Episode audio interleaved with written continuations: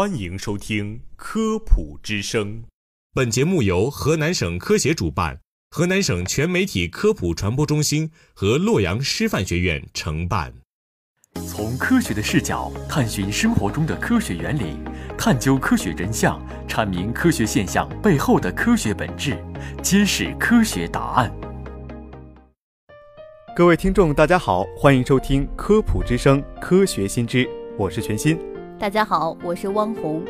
与需要进行器官移植的疾病相比，还有一种病往往不被我们所重视，但它也会直接或间接地影响到我们的健康。我们常常把它叫做打呼噜。打呼噜学名鼾症。据世界卫生组织统计，平均每天有三千人因为打鼾而导致死亡。鼾症的罪行是如此之大。不仅如此，鼾症还与肥胖有着密不可分的联系。今天就来科普一下打鼾和肥胖的关系。我们先来了解一下人在正常呼吸时的经过。气流通过口、鼻进入口腔、鼻腔、咽喉等部位。最后进入气管，这中间过程中，无论哪一个地方不通畅，都可能发出鼾声。那么为什么会出现呼吸不通畅呢？我们按照气流进入身体的顺序来看，鼻子由软骨支撑着，但到了咽喉的咽这段就是软塌塌的肉了。笼统来讲，从喉咙以上都算是上气道。如果因为某种因素而引起了上气道狭窄塌陷，就会影响通过的呼吸气流。当气流经过这个狭窄部位时，产生涡流并引起震动，由此引起了人们所熟悉的鼾声。比如说扁桃体炎，鼻炎突然犯了，鼻子就不通气儿了；肿大的扁桃体引起咽部通气不畅，就可能会打呼噜。再比如说枕头过高，脖子过度弯曲，会使得呼吸道不通畅，也会造成鼾声响起。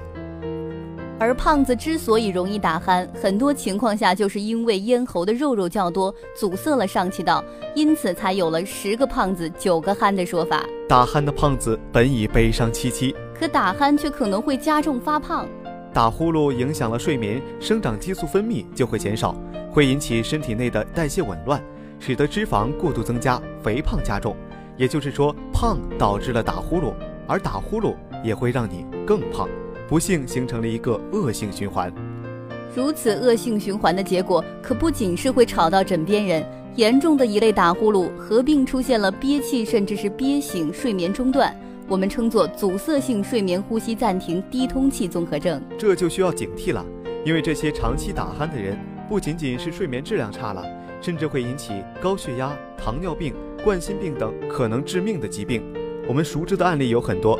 著名相声表演艺术家马季，航母舰载机总指挥罗阳，小品演员高秀敏，他们的去世都和睡眠打鼾诱发致命疾病发作有很大关系。那么，如何判断打鼾的严重情况呢？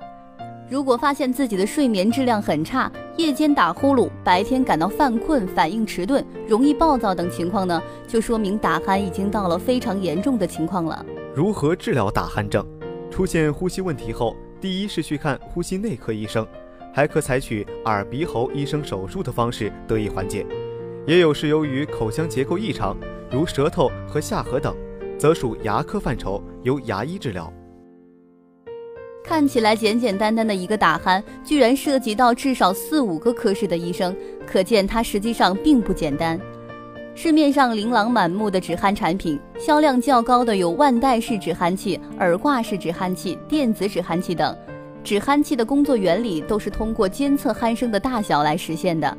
当打呼噜声音超过一定分贝，就会通过各种方式，比如腕部弱电流点击、耳边声音震动、生物电刺激穴位引起神经反射等，来干扰睡眠，让人处于一种惊醒的状态。人清醒了，鼾声自然就止住了。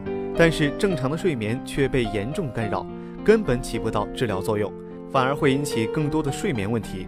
这样的止鼾方式其实不建议尝试。